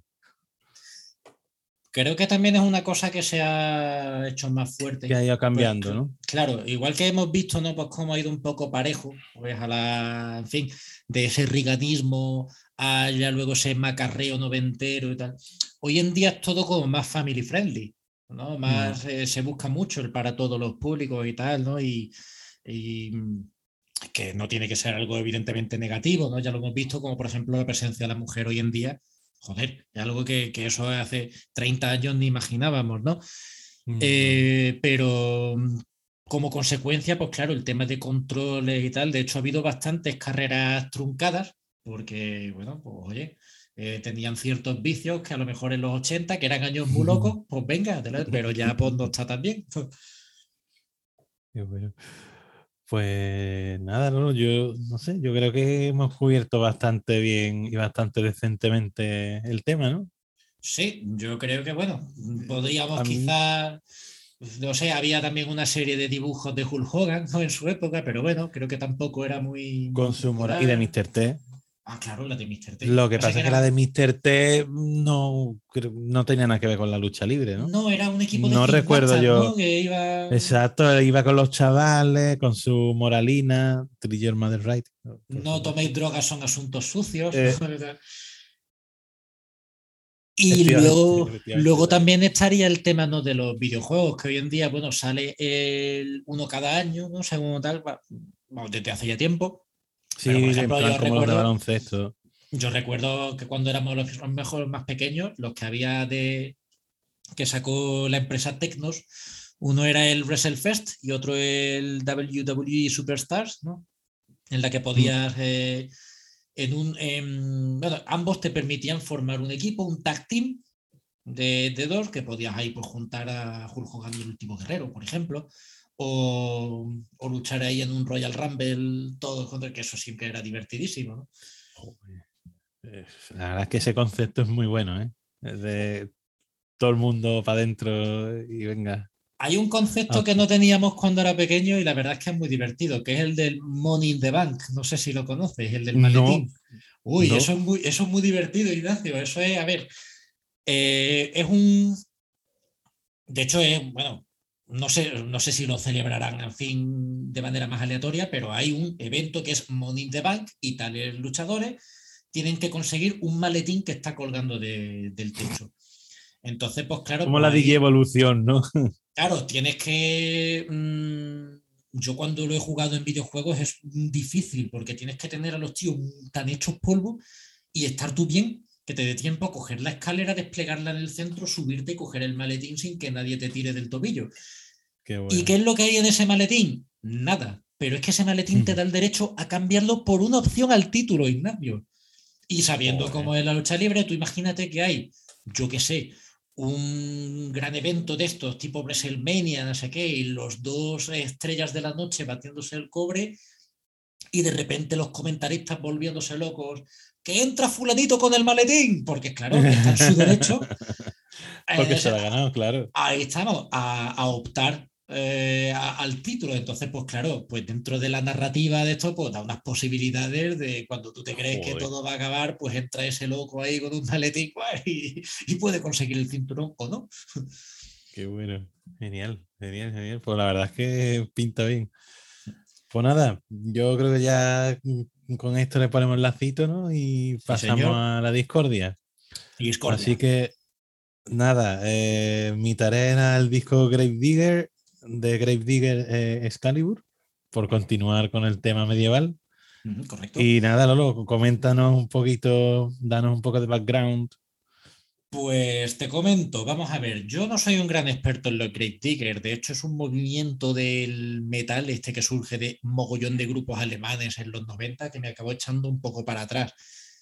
Pero, pero mm, no podía dejar pasar la oportunidad, estábamos hablando del flipamiento medieval y hoy en día, mira, hoy estamos hablando del flipamiento del wrestling, así que, pues, oye, incluso estaría un poco a camino.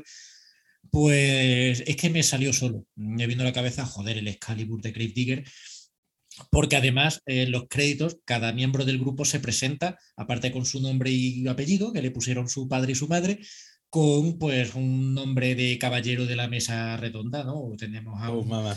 a un Lancelot, a un Percival, a un Gawain. El disco pues está dedicado efectivamente a pues todo el tema del mito artúrico, eh, que ya de por sí es un tema muy metalero y estos más flipados que... Y, y bueno, mm, no todo va a ser un poco desde la distancia y ahora ya más talludito yo desligarme de este, ay, es que estos chavales en los 90, eh, no, no, no. Yo en la época gri- eh, cantaba grito pelado ese Excalibur, Sword of the Kings y flipaba muchísimo. Además también que les honra que cuando parece que todo ese metal europeo era de voces de falsetes y de castratis, estos tíos iban por los registros graves, que eso siempre me parece muy a defender de grupos de esta época. Así que bueno, ya te digo que había mejor metal en la época, posiblemente. Grave Digger hoy en día están más cerca de, de, lo risible que de metal que yo me ponga realmente para estar en serio, pues también. Pero que me lo pasé muy bien con el grupo y que bueno, que sigue siendo un flipamiento muy disfrutable, pues también. Oye, ¿en directo se disfrazan? No lo sé, no lo sé, pero es que también hay que decir que esta gente. Eso claro, sería importante para decantar la balanza para un lado o para otro, ¿eh? Es que en este disco era el rollo artúrico, pero a lo mejor en el siguiente ya era el rollo de Braveheart, ¿no? Y que eran canciones inspiradas en la batalla de Bannockburn, iban los tíos pues con los kills y el rollo. Entonces, pues claro. Eh, puede ser que se disfrazaran, pero no había una consistencia, era lo que tocara con el disco. Claro, claro, claro. O sea que si lo, si lo hicieran tendrían que ir cambiando según la gira. Vale, vale, vale, entiendo, entiendo. Que cuando le daba al play, se me ha venido la imagen mental de los notas con todos sus artilugios de asedio, con las escaleritas, las espaditas, y ahí al, al, ataque del castillo. Eso, eso es lo primero que se me ha venido a la mente. Y lo segundo, un nota con un mandoble de dos metros cortándole la cabeza a otro. Esa es la imagen mental que me ha proporcionado este disco. O sea que bueno. Eh, creo que estarían cada... contentos de escuchar eso. Efectivamente, creo que es la intención y objetivo logrado. Eh, es muy heavy para mí, las cosas como son. O sea, pero, pero, pero, agradezco en este disco que hay intentos por meter variedad que eso siempre se agradece, cosa que no se puede decir del disco que te mandé la semana pasada, de, Paco Ibáñez. eh, y no sé, eh, tiene cosas chulas. Lo que pasa es que a mí esas distorsiones que usan no me acaban de tal. Pero con todo y con eso me lo he escuchado tres veces hoy. O sea que bueno. Quiero decir. Algo hay. Hay.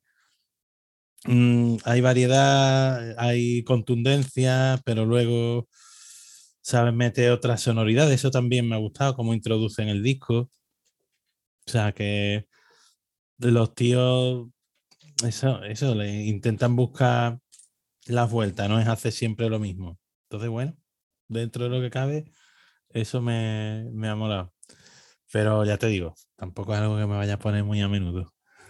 Vamos, ya te digo que no me lo pongo ni yo, pero bueno, me parecía la verdad es que bastante representativo de ese flipamiento del que hablábamos la semana pasada. Sí, sí, no, y además que es todas las canciones, o sea, es un sí, disco conceptual sí, hasta el final, en, en la actitud, en, en los arreglos, eh, todo, o sea, son unos tíos consistentes y coherentes con la idea de cabo a rabo. O sea que al que le guste estos rollos y lo que tú dices, que en verdad eh, se agradece algo diferente en la manera de cantar. Además que el, el cantante es muy bueno porque tiene varios registros. ¿eh? No solo es grave todo el tiempo, sino que según la canción, lo que pide la canción, si tiene que ser más melódico, es más melódico.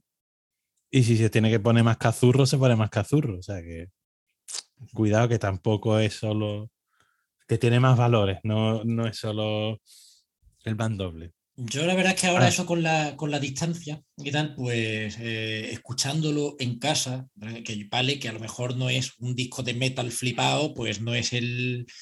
Eh, pero es que a mí me da mucha pereza verme al grupo de 15 mongers ahí con un cuerno. Y, entonces yo ahora, pues si digo, hostia, qué divertidos eran y qué bien lo pasé, y entonces pues lo disfruto más. Pero bueno.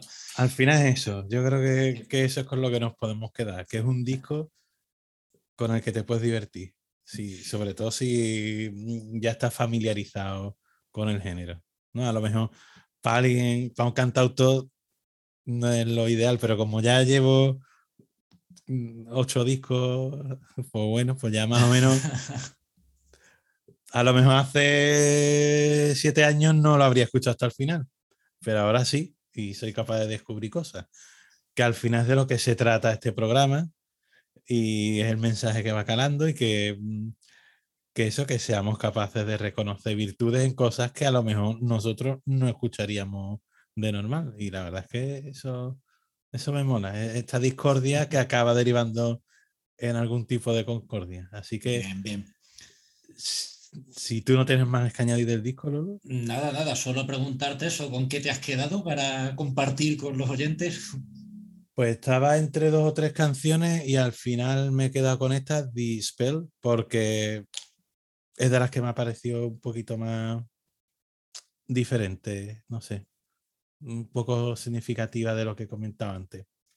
Así que nada, con todos ustedes, Grave Digger.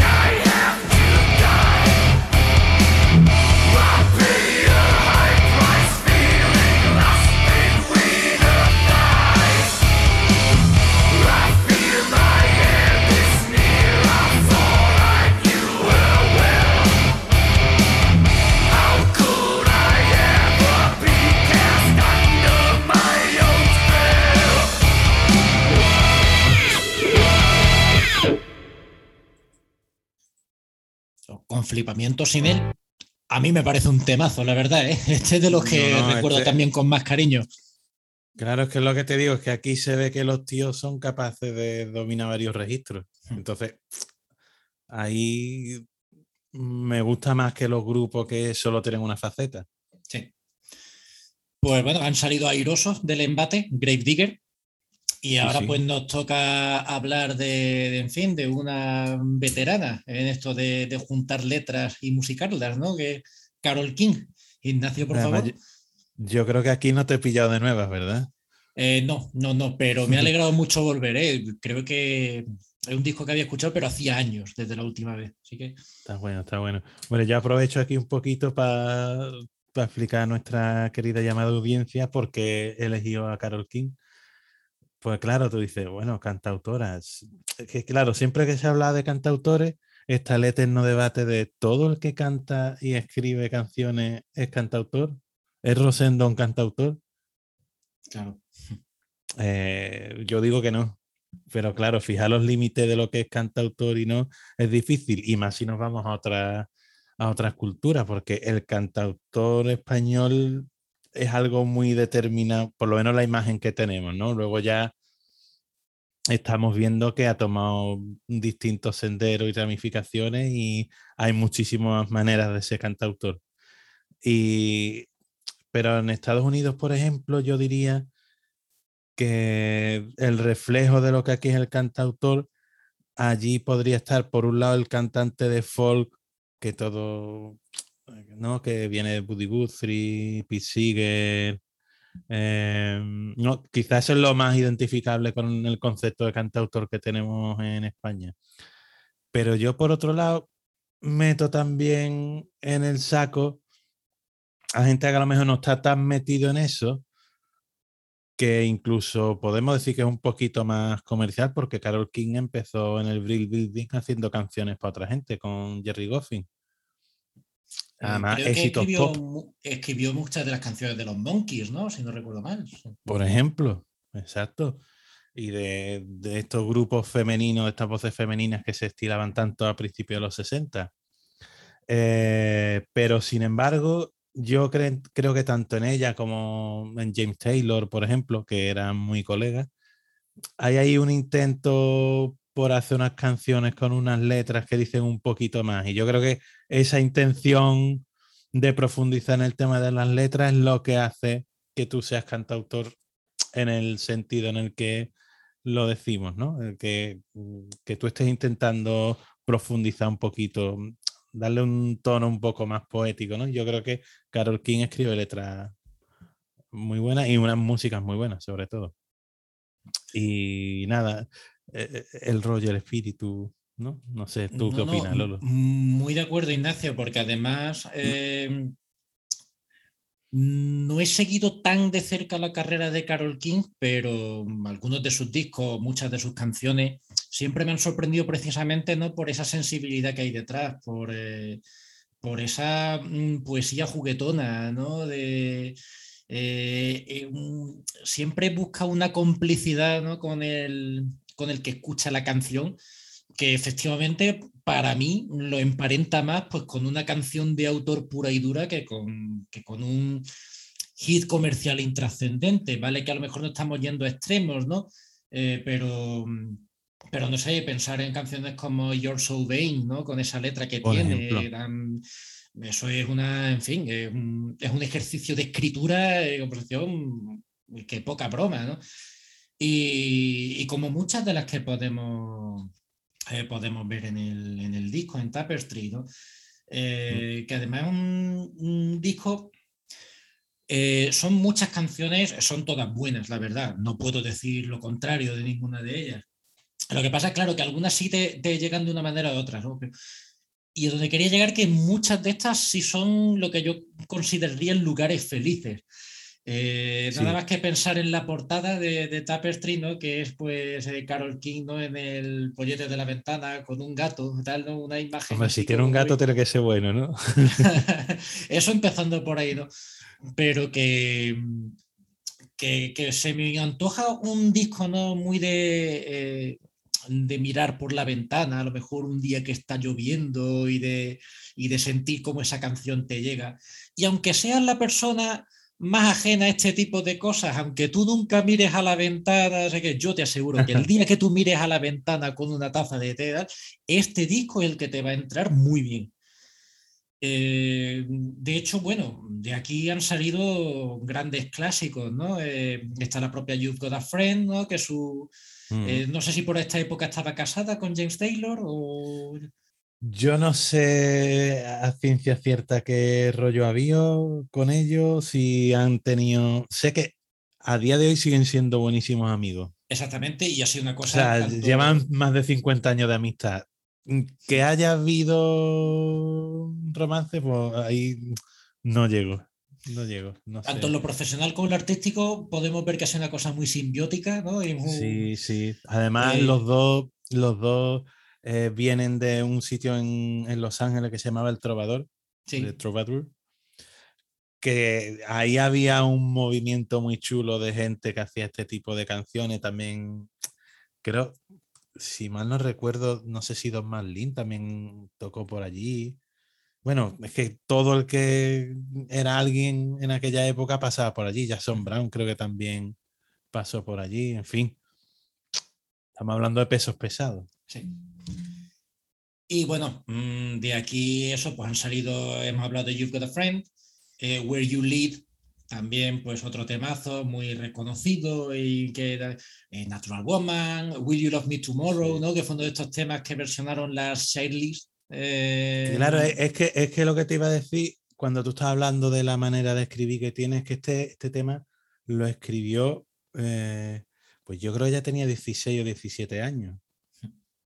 O sea, era un adolescente y ya de adolescente vemos que ella es capaz de darle una vuelta y busca una perspectiva bastante, bastante curiosa, porque si lees la letra, o sea, está hablando, o sea, me has desflorado, vas a seguir amándome después de haber tenido lo que quería. Sí, sí. Pues sí. creo que es una, es una percepción muy rompedora para la época, creo yo. Y lo que tú dices, primero la, la cantaron. ¿Quién- ¿Quién era? ¿La Sirel? De, No, sí, no. las Shirelles, las Shirelles, Shirelles, eh, No sé cómo se dirá. Y luego ella, pues, imaginó que quería mm, mostrar al mundo su versión. Pero esto es bastante posterior. Yo no sé si, si saldría en el 65. Es bastante por anterior. Porque este disco del 60, ¿no? 71. sí. O sea que por lo menos 5 o 6 años antes sería. Pero bueno. Yo creo que la versión de los Shirelles era de los primeros 60, seguro. Eh, y- 1960. Fíjate. O sea, es que era un adolescente cuando escribió esto. Y, y encima piensa en lo que hacíamos nosotros, ya por entonces interesar en la música en la adolescencia, pues te echas a llorar. Sea, No, no, yo, yo hace tiempo que, que he intentado evitar pensar en esas cosas. porque- nosotros quizás los descalabros sentimentales pues de los adolescentes pues era nada. Catálogo de Benca y ala, y ya lloraremos. Carol King te sacaba pues obras maestras, en fin. Joder, ya te digo. ya te Y digo. bueno, y, de- sí, No, no, lo que tú dices que de aquí es que hay canciones muy reconocibles que además luego ha versionado que si Aretha Franklin, que si Barbara Streisand, en fin, etcétera, etcétera, etcétera. Y bueno, y quería eso, pues, dejar eso para el final, la que es mi preferida. Es como te digo, un verdadero lugar feliz, ¿no? Que es el It's Too Late. Y, y no lo digo de manera gratuita lo del lugar feliz, porque es que es verdad que es un tema que para mí eh, creo que representa muy bien muchos de estas, eh, muchos temas principales, ¿no? En la obra de, de, de Carol King, que es, digamos, un poco mostrar situaciones con un deje de tristeza, pero al mismo tiempo una puerta abierta al optimismo tanto en las propias letras, ¿no? Como en, como en la propia música de los temas, ¿no? Como los propios, muchos de los acordes, de las tonalidades que usa, como un poco te, eh, son canciones motivacionales, igual que un Eye of the Tiger te puede ¿no? motivar a salir a entrenar, ¿no? O, o el Territory de los Sepultura a matar zombies en caso de bomba nuclear. ¿no? Eh, el It's Too Late es un poco, ¿no? Pues como de, oye, mmm, en situaciones que nos pueden pasar a todos, tal, ¿no? que nos afectan a este, ¿verdad? Eh, se puede salir para arriba, ¿no? Eh, pero aunque no te diga lo mejor lo que le puede decir a otro, sigo pensando que es un temazo. Y bueno, pues eh, todas las veces que me recomiende este disco, probablemente me quede con el Late.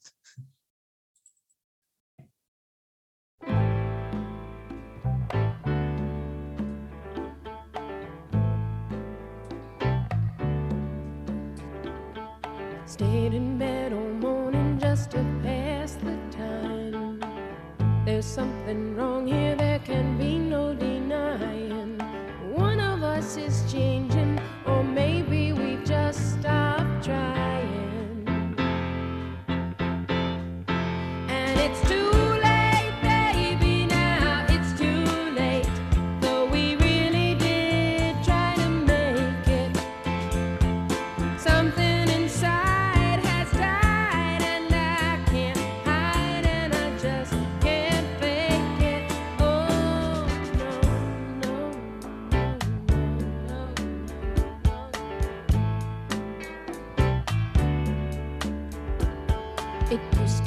so easy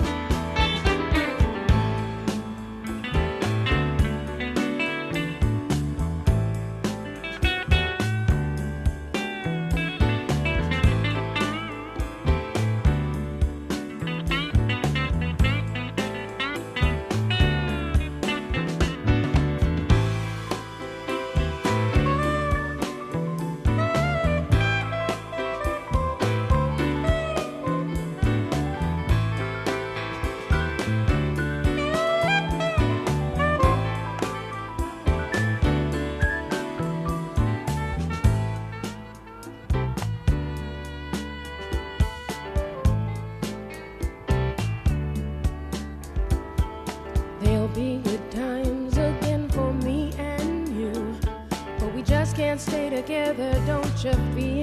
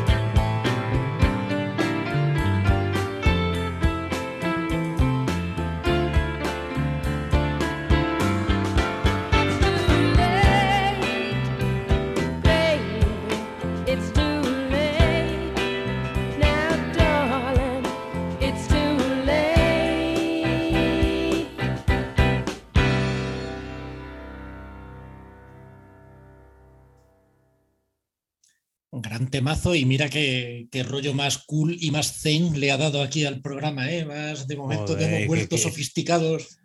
Es que los arreglos son además uf, Sí, sí, sí. una locura. Esta gente, madre mía. Qué bien, qué bien.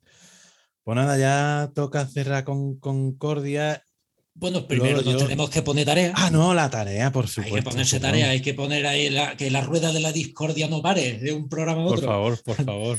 Sigamos descubriéndonos cosas. Por Lolo, ¿qué me vas a mandar? Bueno, pues eh, la verdad es que se me ha ocurrido un poco en el, mientras el programa, porque estaba hablando antes de Chris Jericho, que le debe su nombre al Walls of Jericho de Halloween, que encima es una leyenda, eh, o sea, es uno de los, gran, de los discos más grandes del género, de una banda también que, que, en fin, dentro ya no solo del metal alemán, del metal a nivel universal, eh, y que es maravilloso. Pues te voy a mandar efectivamente el Walls of Jericho de Halloween,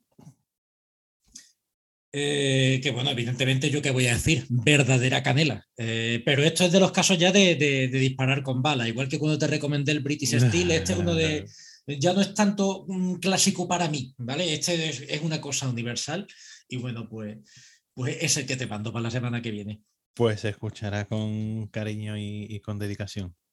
Eh, yo a ti te voy a mandar, em, lo he pensado mucho, le he dado muchas vueltas y esta semana toca el disco Humo y Azar de Luis Eduardo Baute.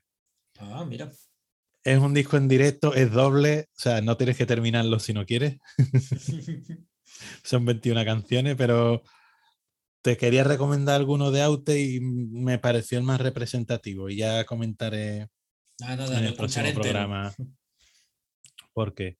Eh, bueno, una vez ya que nos hemos dado la, las tareas, pues toca la Concordia. Lolo, esta vez no sé si tú has escuchado mucho el grupo que, que he traído yo hoy, pero como estoy seguro que te van a gustar, pues, pues nada, pues ¿no? te suena el grupo Fanny. Bueno, pues sí, pues sí, los conozco. Hombre, me alegro. Sí. Bueno, las conozco. Me alegro, me, me alegro. Pues nada, ya que los conoces, tú los comentos introductorios y ya luego yo meto mi morcilla. Eh, bueno, eh, la verdad es que era un grupo, quizás, a ver, es. Claro, como, igual que comentaba antes de la Girl School, quizás da un poco de pena, ¿no? Que sean conocidas como, ay, es que sí, era un grupo mm, de todo mujeres en un ambiente muy. que sí, que no es poco meritorio, pero da lástima que sea lo único que se los recuerde, sobre todo cuando han tenido efectivamente muy buenos discos y muy buenas canciones, ¿no? O sea, a mí. Mm yo no he pedido ser Adalid de mi causa, yo, yo creo que quería era ser músico. Entonces, Además que pues, bueno, jode un poco, ¿no? Eh, y bueno, y tampoco se me puede pasar por alto, y en un programa de esto, como este, no lo voy a pasar, ¿no? Que, que Fanny es uno de los nombres también por lo que se refiere a lo que viene a ser el potorro. Entonces, claro, sí. ellas decían que el nombre era un poco por ser, porque como era un nombre de mujer y un grupo todo mujeres, pues mujeres, pero uff, eso era disparar muy cerca del palo. Tú te llamas Fanny y la gente, y sois todos mujeres, pues, pues la gente va a hacer el chiste de, y no se les puede culpar de que Fanny Hombre, pero- significa potorro. Está bien, pues yo creo que también, eh, eh, no, o sea, eh, somos un grupo de tías y, y estamos aquí, yo creo que es una, una demostración de actitud ya desde el nombre. De decir, señores, Luego, a mí es que me parece genial. Yo quizás Vamos si a hubiera estado tope. ahí, dice, ¿esto es por ser el nombre de mujer y por ser de mujer? Y dice, sí. ¿Y es por potorro? También. Entonces, hubiera sido la leche. joder, lo que pasa es que fíjate tú, con tantos hipismos y tanta cosa, tampoco yo creo que se te podías permitir tan lejos si querías estar en vender discos a Tutiplén. Claro. Así que, sí, sí. Pues sí, eh, de hecho he elegido su tercer disco, que se llama Fanny Hill, que si mal no recuerdo, Lolo, Fanny Hill no era una obra de la literatura inglesa. Me suena. O no hay algo. No sé, no sé, tendría que haber investigado, pero si no traicionaría el espíritu. Es que, claro, hay tanto Hill ¿no? en la cultura inglesa. vamos, en fin. Colina, Joder. sí, pero. Sí, sí, no, Eh, exacto, es una novela erótica del siglo XVIII, exacto. Hombre, claro, es que encima, Joder. es que si. Las memorias nombre, de va- Fanny Hill, Ya vas al Eso. nombre. Ah, claro, Fanny. de John Cleland. Sí, Las colinas, la colina del potorro. Eh, eh, claro, exacto. O sea, que eh, es con, es con- Sí, que estaba pensando, claro, en, en literatura que nuestros profesores gustaban eh, de estas cosas. Además que yo fui a un, a un curso de sobre mm, eh, novela erótica y tal. Y claro, fue una novela que en su día en, en la puritana Gran Bretaña causó mucho escándalo. La prohibieron, estuvo prohibida mucho tiempo. Entonces, pues subieron la apuesta. Si os parecía que el nombre era atrevido, pues el disco. Yo es que estaba pensando, eh, es que verás en el From Hell de Alan Moore, eh, Sí. ambientado pues eso, en el Londres tardo victoriano, eh, eh, y sobre todo pues Whitechapel y digamos círculos de prostitutas y tal, había en, una, en una viñeta, ¿no? Un tío que se acerca pues a un cliente que se acerca a una señorita le dice, eh, ¿sabe usted dónde coger el, el- el tranvía al Monte de Venus? O algo así, que era la traducción española, claro, pero que era en original, Claro. no sé si era Funny Hill o era Mount Pleasant, que me suena que será este que está más cerca de Ah, Londres y tiene más sentido. Claro, Claro. ambos con, con, en fin, con, pues, con ese, sí, total. con ese doble... Qué bueno. Pues sí, pues eh, mm, además me pareció, permíteme Lolo, que vuelva a enlazar las cosas. Te he puesto de tarea Aute, que no sé si sabes que nació en Manila, Ah, vaya, sí, sí, ya sé por Y las dónde herm- va, Vale, ya recuerdo. y las hermanas Millington también. También, también, Entonces aquí- Filipinas. Exacto, además más o menos mm, año arriba, año abajo, porque Aute del 40... y- a- Aute vivió la- el bombardeo de Filipinas en la Guerra Mundial. Lo que pasa es que Y ya, no... si, el, si el próximo programa hacemos un monográfico de Isabel, Premi- de Isabel Preisler y e Imelda Marcos, ya, ya, en fin, Pues mira, oye, nos sale un programa de Filipinas. joder, anda que no. Pues sí, eh, bueno, y estas tías, claro, es que ya no nos acordamos, la gran mayoría no se acuerda de ellas, pero esta gente estuvieron de gira con Jethro Tull, con Humble Pie. Este disco lo grabaron en los estudios Apple, o sea que el técnico del estudio fue Geoff Emerick. O sea, de hecho aquí versionan el Hey Bulldog. Y por cierto, a los que entiendan inglés, tienen un blog, eh, un, perdón, un podcast, en- se puede encontrar en iVoox, por ejemplo. Y muy interesante. Y cuentan que como le cambiaron la letra, porque, yo sé, porque son artistas, le cambiaron la letra a Hey Bulldog y, y contactaron con los Beatles para pedirle permiso si no les importaba que le hicieran unos cambios, o sea, creo sí, que se codeaban, que se codeaban. Lo que pasa es que les pasó como les pasa a todos los grupos, mm, disensiones, se van eh, separando y tal, entra gente nueva y al final pues aquello no acaba. Pero bueno, ahora mismo están retomando, están, han hecho un documental, han vuelto a tocar. Algunas de ellas han seguido, han tratado de seguir mm, con la llama del grupo viva. Y nada, este tercer disco, como hemos dicho, grabado en Apple Studios. Y Lolo, a mí es que este grupo me flipa. O sea, no es. Eh, es verdad que mm, cuando la semana pasada estuve con Girl School, caí en la cuenta de esta gente, dije, coño, estaría guay traerlas al programa. Pero como tú dices, es que están porque es que hacen una música acojonante. Sí, sí, sí. Así que nada, Pues, yo. No, nada, que, que bueno, con este tema de la concordia daríamos por finiquitado otro programa más. Y solo quería apuntar, pues antes de, de despedirnos hasta la semana que viene, que, bueno, mm, tengo que mandar un saludo a don José Prieto, querido amigo mío, José, eh, porque es la mayor eminencia que yo conozco en cuanto a wrestling y espero de corazón que bueno que nos escuche y tal y que me enmiende la plana y que me corrija cuando toque pues seguramente hará falta Eh, y con que le haya gustado pues bueno pues mm, ya me daría yo por satisfecho pero bueno le mando un saludo un abrazo desde aquí Saludos. Pues nada, hasta luego. Cuidarse mucho y nada. Comer madera.